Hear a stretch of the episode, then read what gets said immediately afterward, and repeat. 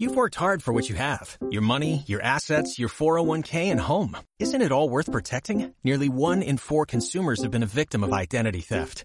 Lifelock Ultimate Plus helps protect your finances with up to $3 million in reimbursement. LifeLock alerts you to identity threats you might miss. And if your identity is stolen, your dedicated U.S.-based restoration specialist will work to fix it. Let LifeLock help protect what you've worked so hard for. Save 25% off your first year on LifeLock Ultimate Plus at LifeLock.com slash aware. Terms apply.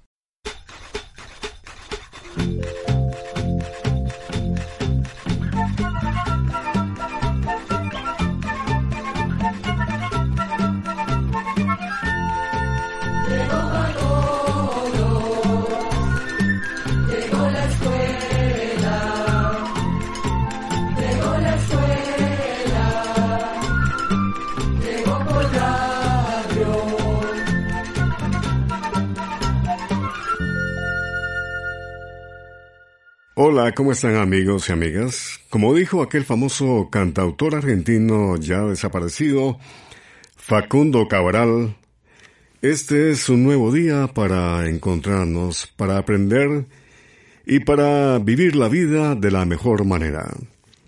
Bienvenidos a un espacio más de...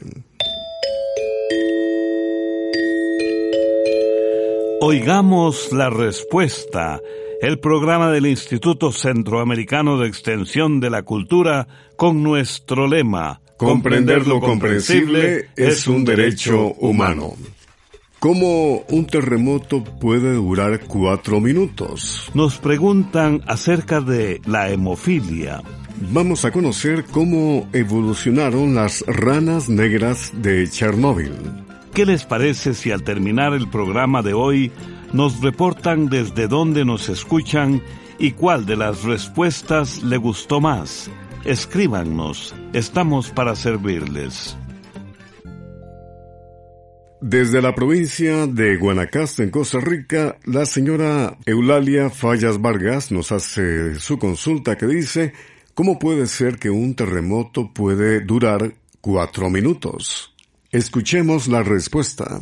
La duración de un temblor o sismo depende de la fuerza o la magnitud del sismo y de cuánto se extienda la ruptura de la falla donde empezó el temblor, entre otras cosas. Efectivamente, el gran terremoto que ocurrió en Alaska el 27 de marzo de 1964 duró unos cuatro minutos. Este terremoto se conoce también como el Gran Terremoto de Alaska o terremoto del Viernes Santo, pues se produjo en ese día de la Semana Santa. La corteza terrestre está dividida en varias partes que se conocen como placas tectónicas. Los lugares donde ocurren los terremotos son siempre los límites de las placas, es decir, donde se topan, porque ahí se producen los roces. A estos límites entre placas se les llama fallas. Las placas tectónicas se mueven muy lentamente y en ese movimiento se rozan entre ellas y se traban. La presión en el punto en que se trabaron puede aumentar hasta que llega un momento en que las placas se acomodan de un solo tirón y es cuando se produce un sismo o temblor. Se puede decir que el punto donde comienza el sismo se extiende por la falla hasta que algo lo detiene. En el caso del terremoto de Alaska, se extendió por varios cientos de kilómetros y por eso duró entre 204 y 306 segundos, o sea, de 3 a 5 minutos. Además, hay que tomar en cuenta que su magnitud fue de 9,2 y empezó aproximadamente a 25 kilómetros bajo tierra.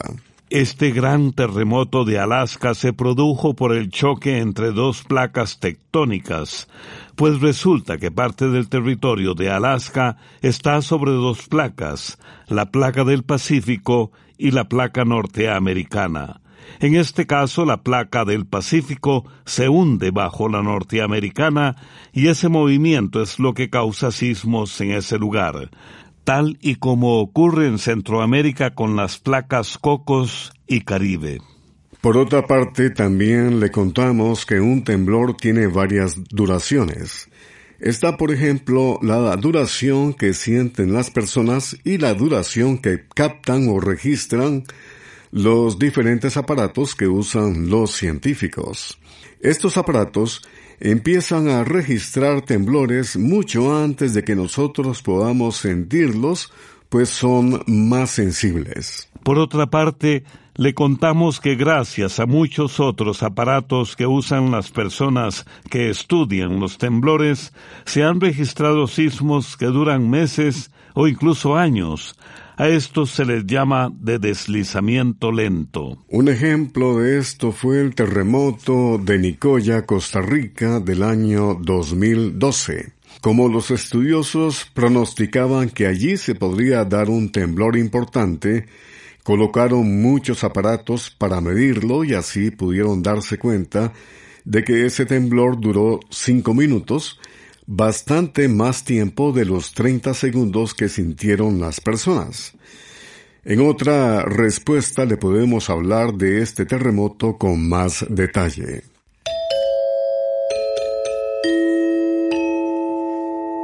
El señor Yader Velázquez vive en Jinotega, Nicaragua.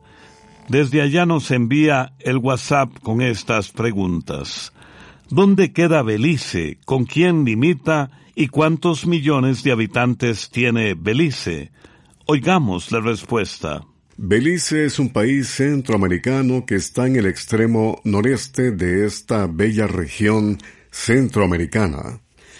Con mucho gusto vamos a enviarle una fotografía donde aparece Belice en el globo terráqueo y otra fotografía en el mapa de Centroamérica. Belice limita al norte con México y al sur y oeste con Guatemala, mientras que al este tiene el llamado Golfo de Honduras, que es parte del Mar Caribe. En la actualidad, Belice cuenta con casi 405 mil habitantes, es decir, un poco menos de medio millón de habitantes. Vamos a decirle que Belice estuvo poblado por indígenas mayas entre los años 1500 antes del nacimiento de Jesucristo y 300 después del nacimiento de Jesucristo. En Belice hay muchas ruinas que recuerdan su pasado, entre ellas los centros mayas de Chunantunich, Altunja y Canalpec. Tiempo después, con la llegada de los conquistadores españoles, Belice se convirtió en una colonia de España. Luego fue colonia británica y hasta se llegó a conocer como Honduras Británica. El 21 de septiembre de 1981 logró su independencia del Reino Unido y tomó el nombre que tiene en la actualidad, Belice. Así se convirtió en nuestra hermana menor, que es como se llama un artículo sobre Belice que salió publicado en el Almanaque de Escuela para Todos del año 1989. Y bien, amigos y amigas, ya que hemos estado hablando de esta región centroamericana, Belice, vamos con música de este país.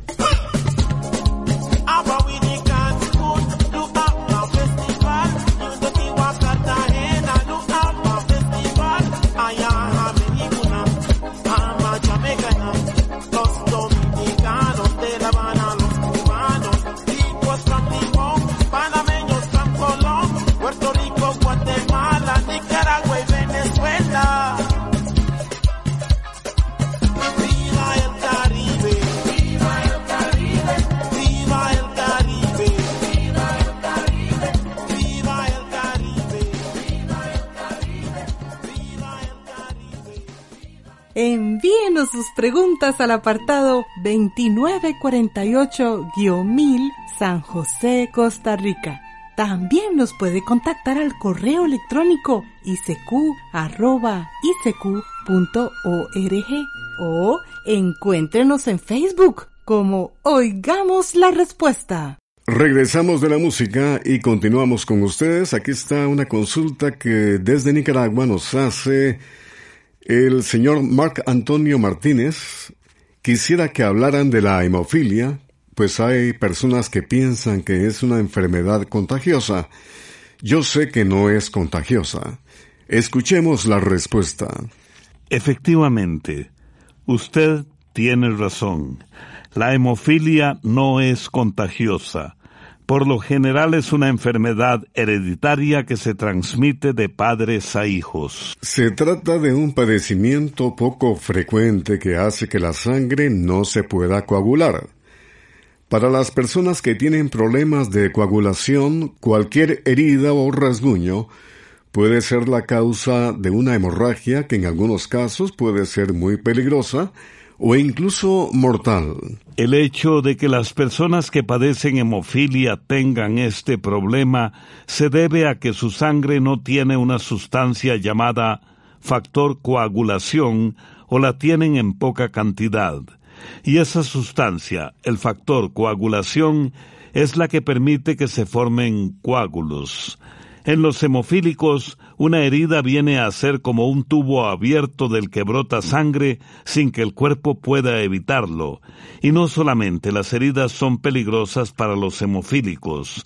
Una úlcera estomacal que sangra es igualmente peligrosa. También son propensos a unas hemorragias en la parte de adentro de las rodillas y en otras partes del cuerpo que pueden dejarlos discapacitados.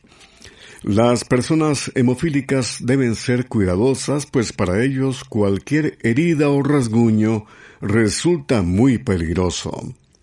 Si se tienen que sacar una muela o hacerse una operación, deben avisarle al dentista o al médico que son hemofílicos para que ellos tengan a mano todo lo necesario para detener la hemorragia. Lo más curioso de esta enfermedad es que por lo general la hemofilia la padecen los hombres, pero la transmiten las mujeres. Es decir, que una mujer puede ser portadora de la enfermedad, pero no la padece. Sin embargo, sí puede transmitirla a sus hijos. No todos los casos de hemofilia son iguales, pues hay hemofilia débil, moderada y severa o grave. Así que algunos hemofílicos tienen más problemas que otros. Aunque no existe cura para esta enfermedad, afortunadamente sí existen tratamientos y las personas pueden llevar una vida normal. El médico que atiende al enfermo recomendará el tratamiento más adecuado según sea el caso. Cualquier persona que padezca de hemofilia tiene que estar bajo control médico y seguir sus indicaciones al pie de la letra, y nunca debe tomar aspirina ni medicamentos que contengan ácido acetilsalicílico. Además, es conveniente que la persona hemofílica lleve siempre consigo un carné que diga que padece esta enfermedad. Para terminar, queremos comentarle que existe otro tipo de hemofilia que es aún más rara y menos frecuente. Se conoce como hemofilia adquirida. No es hereditaria y la pueden padecer tanto hombres como mujeres. Su origen se debe a que el propio organismo ataca por error la sustancia que hace posible que la sangre coagule. Filadelfia, Guanacaste, Costa Rica. El señor Harley Carballo dice lo siguiente. Quisiera saber de dónde son originarios los búfalos y cuáles son los países que tienen más búfalos. El búfalo doméstico o búfalo de agua es originario de Asia y por eso se conoce también como búfalo asiático. Estos animales se parecen a los toros, son negros, grandes y fuertes. Se cree que en Asia el búfalo fue domesticado hace unos 4.500 años. De Asia fue llevado a África, luego a Europa, a Oceanía y más recientemente fue introducido en el continente americano. Actualmente existen 19 razas de búfalos. El llamado búfalo de pantano, que es un poco más pequeño, se usa principalmente para el trabajo.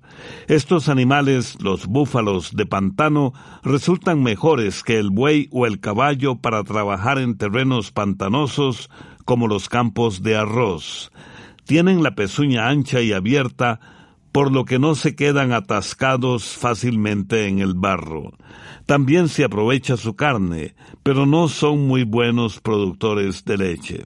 Los búfalos de río son un poco más grandes y se usan para la producción de leche y carne. En algunos países, gran parte de la producción de leche se obtiene del búfalo de río. Según la Organización de las Naciones Unidas para la Alimentación y la Agricultura, la población mundial de búfalos de agua es de alrededor de 204 millones de cabezas, de las cuales el 98% se encuentran en Asia. Los países con la mayor cantidad de búfalas lecheras son la India, Pakistán, China, Nepal y Egipto. Los mayores productores de leche son la India y Pakistán, donde la producción de leche de búfalas es mayor que la del ganado vacuno. En nuestro continente americano los países que cuentan con un mayor número de búfalos son Brasil, Venezuela, Argentina y Colombia. A Costa Rica los búfalos fueron traídos en los años 70 para tratar de adaptarlos a las tierras húmedas del Atlántico. Actualmente el mayor número de animales se encuentra en las provincias de Punta Arenas, Guanacaste, Limón y Alajuela, en Costa Rica. A través de diferentes medios de comunicación, de lunes a sábado transmitimos Oigamos la respuesta. ¿Por qué se les llama fuerzas castrenses a las tropas de un ejército? Pregunta que nos hace llegar el amigo oyente Jesús García. Nos ha enviado su consulta desde Río San Juan, Nicaragua. Castrense viene de la palabra castrensis, que en el antiguo idioma latín que hablaban los romanos estaba relacionada con los campamentos militares o con los cuarteles. Es por esto por lo que a los militares se les llama castrenses, y también se les dice así a las cosas relacionadas con el ejército y con la profesión militar. Por ejemplo, un código castrense es el conjunto de leyes que tienen las Fuerzas Armadas o el ejército de un país.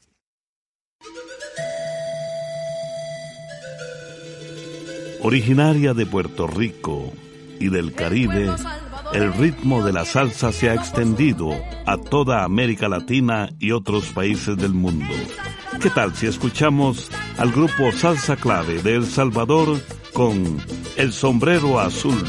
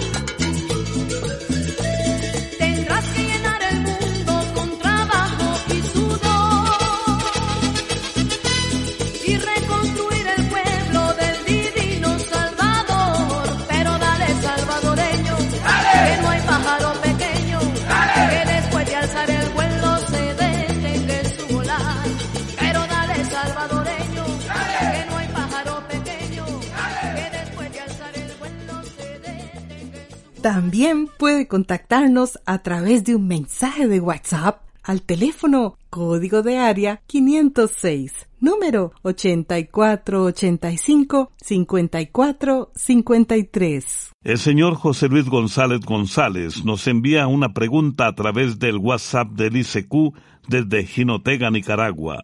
Dice lo siguiente. He viajado mucho y he notado que en ocasiones en las ventanas del avión el agua se congela y si está hecha hielo, ¿por qué no cae hacia abajo?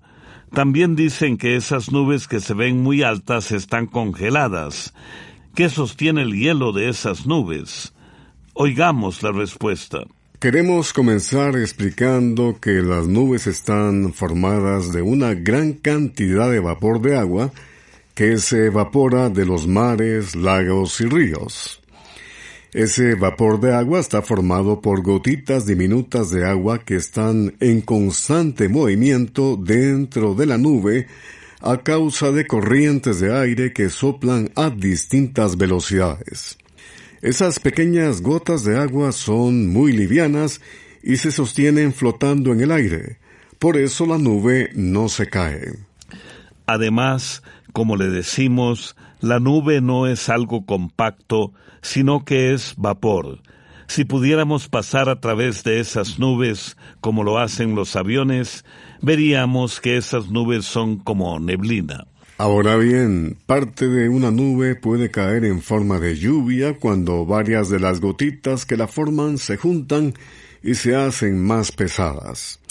Otras veces, las corrientes de aire las llevan muy arriba y se congelan. Como esas gotas congeladas pesan más, algunas veces caen en forma de granizos de distintos tamaños. En cuanto al hielo que se forma en las ventanas de los aviones, resulta que esas ventanas están formadas por varias capas. La capa que está en contacto con el aire exterior se enfría mucho. Si el aire dentro del avión que está más caliente hace contacto con esa superficie más externa, puede llegar a empañar el vidrio o incluso a formar escarcha, pero esa escarcha no se ve afectada por la velocidad del avión y se mantiene pegada al vidrio. Pero la escarcha que se forma en las alas del avión sí puede llegar a afectar el vuelo. Por eso los aviones tienen unos sistemas especiales que llevan hasta allí parte del aire caliente que se produce en los motores y derrite ese hielo. Otras veces aplican una sustancia especial en las alas antes de iniciar el vuelo que evita que se pegue la escarcha.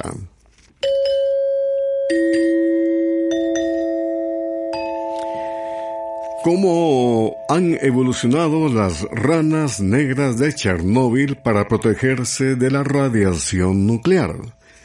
Es la pregunta que nos ha hecho el señor Romel Araya Martínez.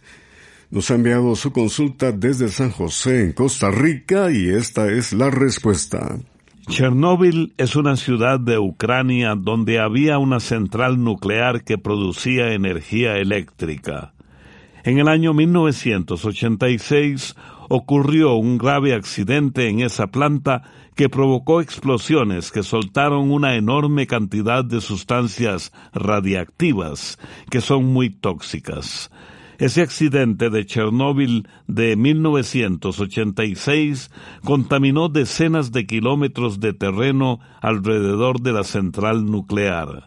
Además de las personas, los animales y las plantas sufrieron daños producto de la radiación.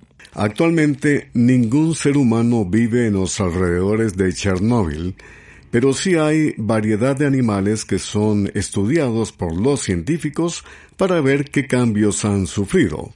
Uno de esos animales son unas ranas que usualmente son de un color verde claro brillante. Pero las que viven cerca del lugar donde ocurrió la tragedia han cambiado de color. Ese color más oscuro es una manera de protegerse del medio ambiente donde están y es una característica que se pasa de una generación a otra desde que ocurrió la explosión nuclear. Otros cambios que han notado en los animales son mayor cantidad de cataratas en los ojos, tumores y daños en su sistema inmune. Sin embargo, en términos generales, los animales se han adaptado bastante bien al lugar y parecen desarrollarse tranquilos, sobre todo por la ausencia de seres humanos que muchas veces son el peor enemigo de la naturaleza.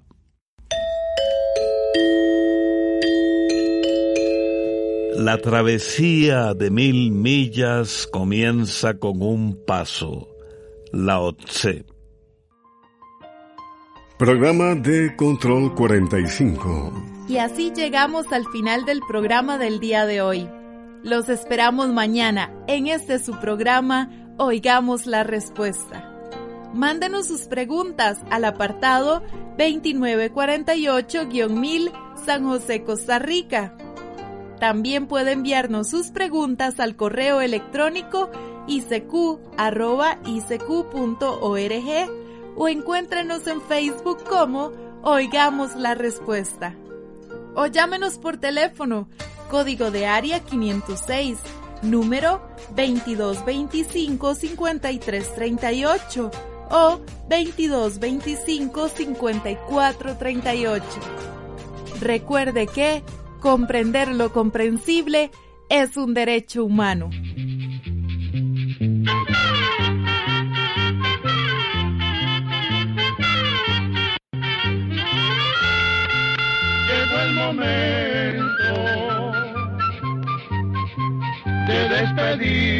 Se va a la escuela, se va cantando